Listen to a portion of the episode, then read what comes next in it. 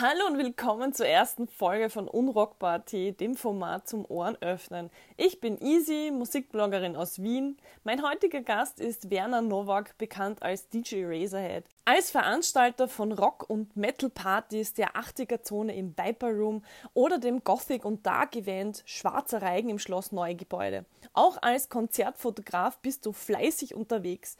Vielen Dank, dass du dir Zeit genommen hast.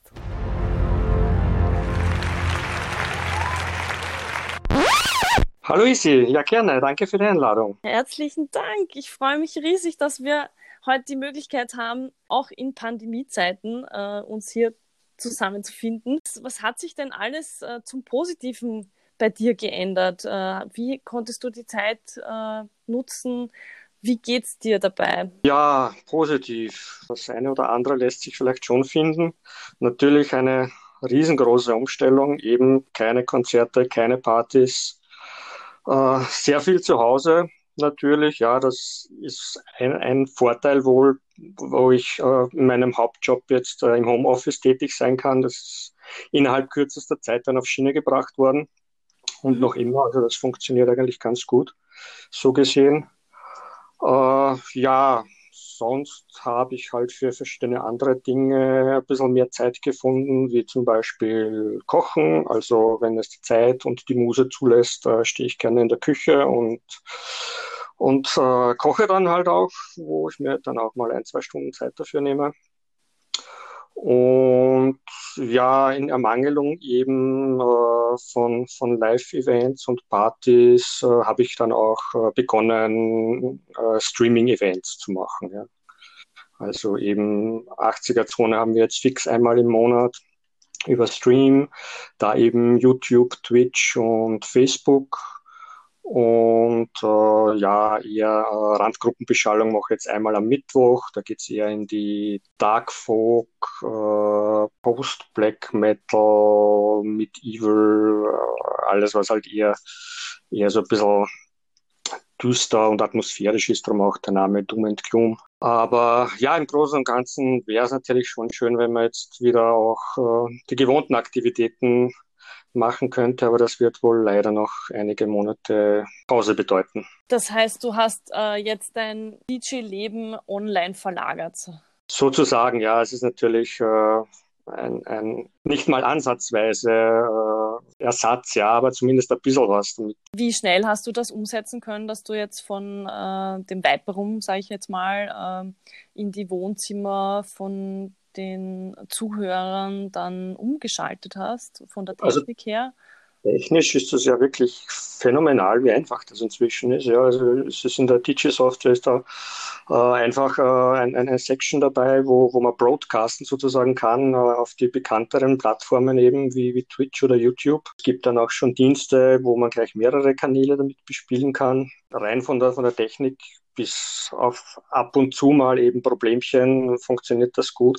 Das Problem ist halt dann die lizenzrechtliche Geschichte. Ja, also da mhm. kann es dann sein, dass YouTube mal den Stream äh, killt oder so, wenn man jetzt irgendwie keine, wenn YouTube keine Lizenz hat für gespielte Lieder. Ja. Also das ist natürlich ein bisschen schade, aber ich mache das ja zum Spaß, zur Beschäftigung, freue mich, wenn Leute zuhören. Ich verdiene damit ja kein Geld auch, ja, also dem her. Und gibt es eine Plattform, die besser bespielt wird als YouTube, weil du so viele Plattformen dann eben verwendest, weil Facebook hast du gesagt? Ja, Facebook ist ganz schlimm, also da ist, ist mhm das sind meistens die ersten, die den Stream dann abdrehen. Twitch ist besser, da läuft der Stream durch und es wird dann im Nachhinein das Video gemutet, wo halt äh, irgendwie Lizenz äh, nicht passt. Ja. Mhm. Wenn das dann bei Facebook und YouTube nicht so einfach ist, wäre das dann nicht äh, besser, wenn man dann nur einen Stream nimmt, damit man die Kunden bündelt oder sind die User so vielfältig, dass du sie über mehrere Plattformen besser erreichen kannst? Ja, die Sache ist, ich habe YouTube schon länger einen Kanal, also schon seit einigen Jahren, mhm. wo ich auch immer wieder Playlists äh, zusammenstelle und die dort verfügbar mache. Und daher habe ich da schon über 1000 Abonnenten, was in Zeiten wie diesen nicht wirklich viel ist, nicht? aber zumindest schon eine, eine bisschen eine Community dort und die wollte ich halt äh, auch mitnehmen. Ja? Und wenn man jetzt bei Twitch wieder von Null anfängt quasi, dann dauert das wieder, bis man hier quasi eine, eine Kundschaft sozusagen findet. Und daher war jetzt meine Idee, einmal da mehrere Kanäle zu versorgen.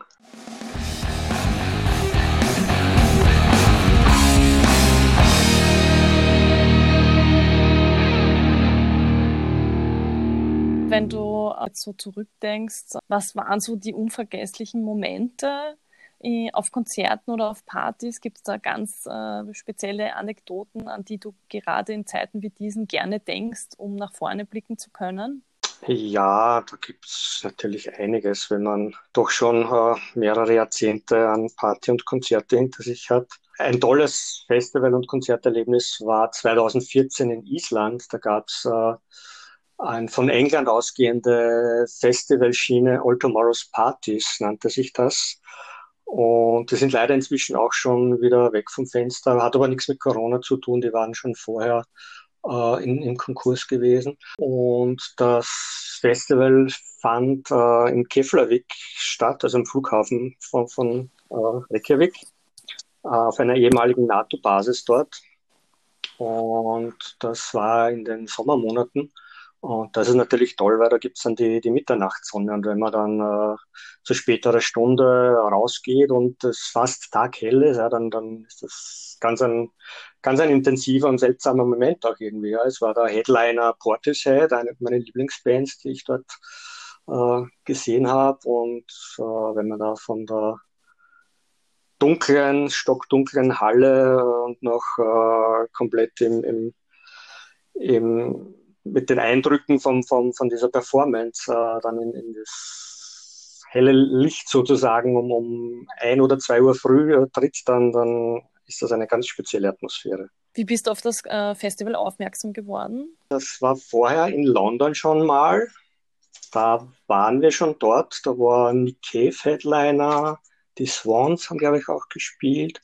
Und die, die wollten dann halt ein bisschen äh, expandieren und experimentieren auch und äh, hat hat dann halt auch nach, nach Island verschlagen. Aber es hat halt leider dann nicht sein sollen. Es war, glaube ich, dann zwei Jahre später oder so war dann, war dann Schluss mit dieser Festivalschiene. Das ist sehr schade, aber es ist ein wundervoller Moment, an den man sich gern zurückerinnert. Ja, nein, ich, ich verbinde immer gerne auch Urlaube mit, mit Konzerten oder Festivals. Also ich schaue da rund um den Globus, wo sich da irgendwie was ergeben könnte und dann, dann gibt es halt schon tolle Sachen auch.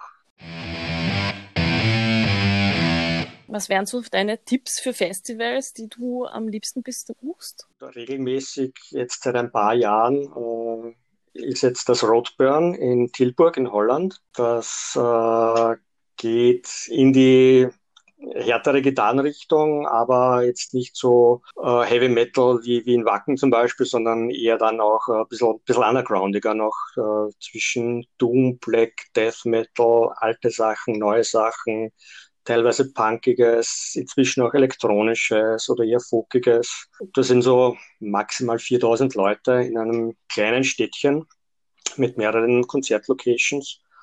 Äh, alles zentral gelegen. Das ist wirklich, wirklich sehr, sehr toll.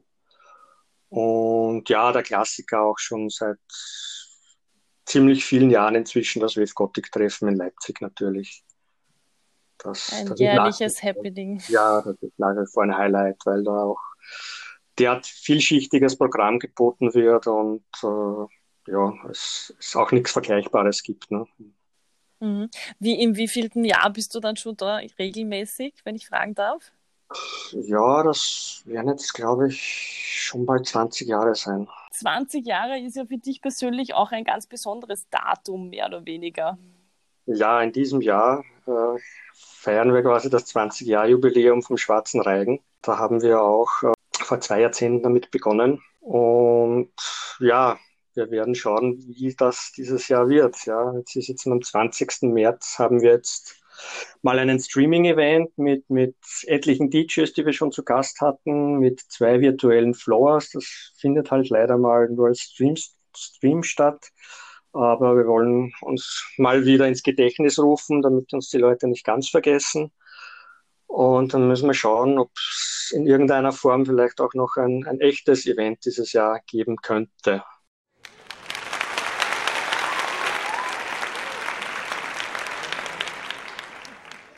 Wie war das so der, der Start von deiner Veranstaltungskarriere? Nein, die, die hat schon ein bisschen früher begonnen quasi. Also ich bin ja eigentlich kein kein Wiener. Ich bin erst Anfang der 90er Jahre nach Wien gezogen und habe dann Mitte der 90er Jahre in meinem Heimatort äh, mal begonnen, ein bisschen aufzulegen, dann größere Events zu machen mit ein paar hundert Leute. Dann ist in Wien natürlich auch der Wunsch gekommen, da was zu veranstalten und zu machen. Und da haben wir dann die 80er-Zone ins Leben gerufen quasi. Also ein bisschen älter wie der Schwarze Reigen.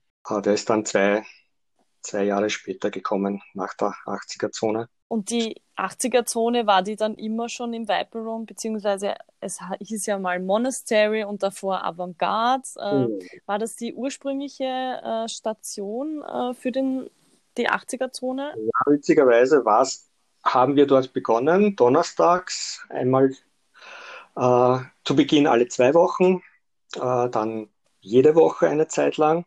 Und damals war es ihm noch das Avantgarde, das dann aber leider äh, in Konkurs gegangen ist und zugesperrt hat.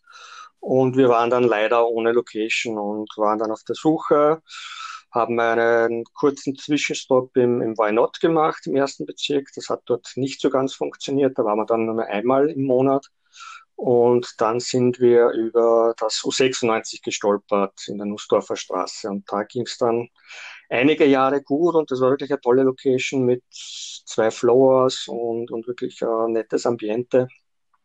Aber auch da war dann leider Schluss äh, nach ein paar Jahren, weil äh, dort Wohnungen gebaut wurden und der Club äh, als Kellerräumlichkeit für dahin genutzt wurde oder wird. Mhm. Ja, und dann, schade. Dann sind wir ins, in den Viper Room zurückgekommen, der, der auch das Monastery abgelöst hat und seitdem äh, ist die 80er-Zone populärer eigentlich denn je, muss ich sagen.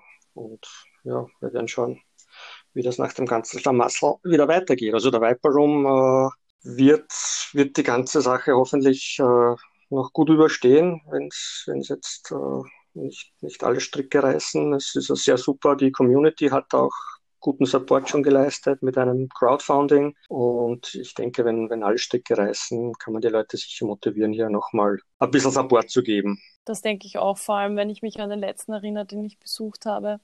Äh, der war ja rappelvoll, da hat man sich ja durchquetschen müssen, damit man die Tanzfläche findet. Ja, es gibt immer wieder, wieder Phasen, wo es wirklich gut besucht ist.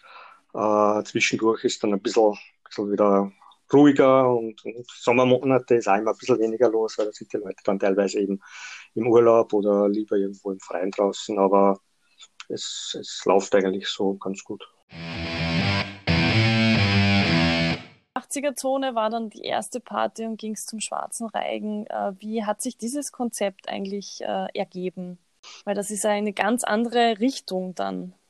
Es ist schon immer so ein bisschen 80er-Zone, hat schon auch immer ein bisschen äh, schwarz schwarze An Anmutung von Beginn an schon gehabt. Ja, über die Jahre ist es schon ein bisschen kommerzieller geworden, das stimmt schon. Da ich auch eben gerne diese Musik höre, alte und neue Sachen aus dem Gothic-Bereich, quer durch alle Genres, äh, war dann auch die Überlegung mal äh, einen Ball in diese Richtung zu machen, weil äh, es gab zwar immer wieder auch tolle Events, die sind die, die aber dann eher in so, so undergroundigeren uh, Locations wie, wie Szene Wien oder Arena waren, was, was ja auch tolles Ambiente bietet. Ja.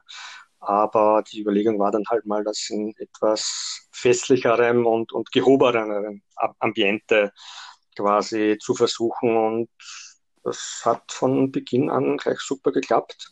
Eben damals noch in Balieschenbach, wo wir dann etliche Jahre waren und, und es ist dann auch mal das Schloss Neugebäude dazugekommen, das jetzt äh, doch wieder ein bisschen unterschiedlich zu, zu, einem, zu einem neoklassizistischen äh, Palais, wie es das Eschenbach ist, es war. Aber es hat Fans von dem einen gegeben, das hat Fans von dem anderen gegeben. Manche Leute sind zu beiden Events gekommen. Leider letztes Jahr dann der Winterball, der noch im Palais Eschenbach hätte stattfinden sollen im März, hat dann aufgrund des Lockdowns äh, quasi zwei Wochen vorher abgesagt werden müssen. Wir haben dann, wie halt ein bisschen äh, die Öffnung wieder da war im Herbst, haben wir halt im, im Viper Room dann quasi eine Sitzparty äh, zwei Tage lang gemacht unter dem Motto Schwarzer Reigen. Wie ist das bei den Gästen angekommen im Vergleich äh, zu früher? Weil ich denke, man war dann doch äh, happy und froh, dass es äh, eine Alternative gab und dass man ausgehen konnte in einem bestimmten Zeitraum letztes Jahr. teils, teils. Also es sind äh, manche Leute haben gesagt, nein, wenn ich nicht tanzen kann, dann, dann brauche ich in keinen Club gehen. Ja, also das macht dann keinen Spaß. Und ich kann das natürlich auch nachvollziehen. Ja, aber es ist dann zum Großteil doch äh, dankend angenommen worden, auch von, von etlichen Leuten, die, die halt froh waren, zumindest ein bisschen äh, Atmosphäre wieder zu schnuppern und, und Musik zu hören und, und Leute auch zu treffen, die halt äh, man länger nicht gesehen hatte. Ja, also es, hat auch von den Auflagen her alles super funktioniert. Also es war da wirklich, wir haben darauf geschaut, dass die Leute an den Tischen sitzen und dass da jetzt keine Party-Eskalation passiert, wie es ja doch auch äh, in manchen Etablissements wohl stattgefunden hatte. Wenn man jetzt die Möglichkeit hätte, dass jetzt wieder losgehen würde, wie schnell kann man das dann wieder äh, hochfahren? Ist das dann ist man da eher flexibel als Veranstalter von Partys wie der 80er-Zone oder eben einem Großevent wie dem Schwarzen Reigen? Mhm. Oder braucht das schon ein bisschen Anlaufzeit? Im Moment, wenn es so wäre wie früher, ja, ohne irgendwelche zusätzlichen Auflagen. Ja, das, das ist jetzt alles schon ein, ein Prozess, der eingespielt ist und seit, seit vielen Jahren besteht und das geht, das geht ruckzuck, ja, aber wenn es dann natürlich mit zusätzlichen Auflagen wie äh, Impfpasskontrolle oder Testkontrolle, äh, Abstände äh, etc. etc. zu tun hat, ja, dann, dann muss man das natürlich wieder neu konzeptionieren und, und, und planen und überlegen und, und man hängt ja da auch dann sehr stark von den Gegebenheiten ab. Ja, gerade im, im Schloss Neugebäude ist es ja teilweise schwierig mit, mit mit den Schlangen, die sich bilden, ja, sei es äh, beim Eingang, äh, beim WC, bei den Bars, bei der Garderobe, wo, wo dann teilweise auch gar nicht so viel äh, Möglichkeit für Abstände besteht. Ja. Also da, da kann man dann wieder nur weniger Leute reinlassen. Dann, dann funktioniert das unter Umständen nicht mehr von den Kosten, vom Budget her. Ja. Also das, das ist keine so einfache Sache, das Ganze. Ja, von dem her wird es natürlich noch spannend werden dieses Jahr. Und ich denke mal, solange wir halt nicht den, den Großteil geimpft haben ja, oder die Leute geimpft sind, äh, wird es für viele Veranstaltungen einfach nicht durchführbar sein, ja, weil da einfach zu viele Auflagen oder, oder Dinge beachtet werden müssen, dass, dass es gerade für so undergroundige Sachen nicht funktioniert. Ja. Auf welche Highlights kann man sich äh, freuen, wenn der Reigen am 20. März dann online über die Bühne geht? Gibt es da schon einen Teaser für die, äh, für die äh, Gäste, wie sie sich schon in Stimmung bringen können mit einer Playlist oder habe ich im Moment noch nichts online, aber wir hatten das ja schon in derartiger Form letztes Jahr mal mit diesen zwei, zwei Floors. Äh, also das ist dann ganz easy. Wir haben, so wie es, wie es im Neugebäude auch war, gibt es halt eher den elektronischen Floor, äh, wo halt IBM, Industrial, äh, Synthpop und dergleichen läuft. Und eher den klassischen Floor, wo halt dann Darkwave, Gothrock, Postpunk, äh, Neofolk und dergleichen läuft. Ja. Und je nachdem, äh, welche Vorlieben man hat, kann man halt sich dann einfach in einen der Floors einklinken man hat ja bei diesen Plattformen auch die, die Chance äh, oder die Möglichkeit, äh, Chats äh, zu bedienen. Ja. Also man kann auch chatten mit den Leuten, die da gerade drinnen sind. Und ich werde auch schon, vielleicht werden wir auch äh, irgendwo für eine kleinere Gruppe dann, wer, wer Lust und Interesse hat, ein, ein Zoom-Video aufsetzen, damit sich die Leute auch äh, von Angesicht zu Angesicht unterhalten können. Ja. Mal schauen, ob wir das technisch noch hinkriegen. Das klingt sehr spannend, vor allem, weil man sich dann auch zuprosten kann, mal so virtuell. Ja. Sehr schön. Ähm, wie viel äh, sind das dann VIP-Plätze, wo man äh, sich anmelden kann, sagt, ja, ich wäre da gern mehr live integriert? Äh, oder wie, äh, wie kann man sich das vorstellen? Muss ich mir im Detail jetzt noch anschauen, wie wir das machen, ob man da irgendwie eine äh, Gruppe auf Facebook zum Beispiel macht, wo man dann den Link postet und halt bis zu einer gewissen Anzahl von Leuten, die sie dann einklinken können. Ne? Aber es ist jetzt eh nicht so, dass da tausende Leute äh, in den Streams drinnen hängen. Wir haben das letzte Mal ein bisschen über 100 gehabt und das ist schon okay.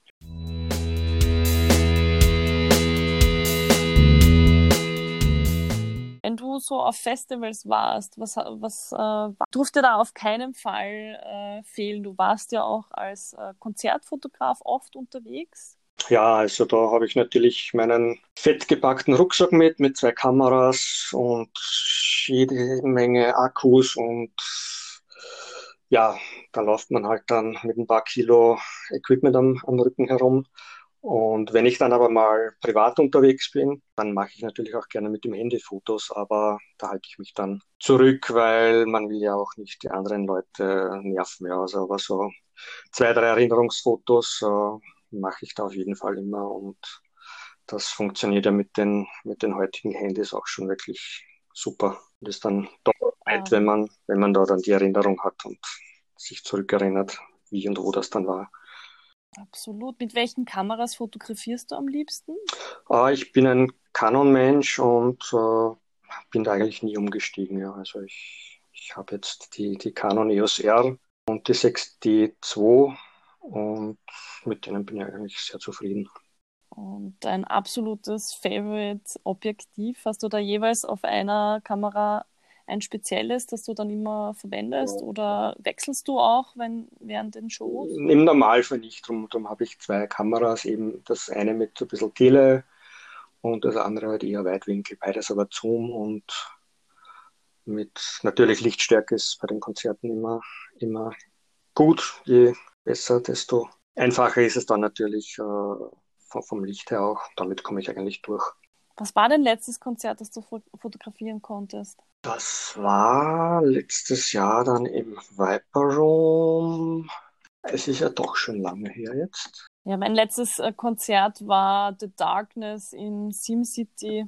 Das ist jetzt auch genau ein Jahr her. Ja, ja das war dann wohl Three Teeth am 23.02. im Viper Room. Das ist so Industrial Rock Metal. Na, ich sehe gerade Suffocation waren danach noch, am 9.3. Ja, genau. Am 9.3. Ja. im März noch, das ist ja richtig genau. super. Suffocation also... Und dann war Schicht im Schacht.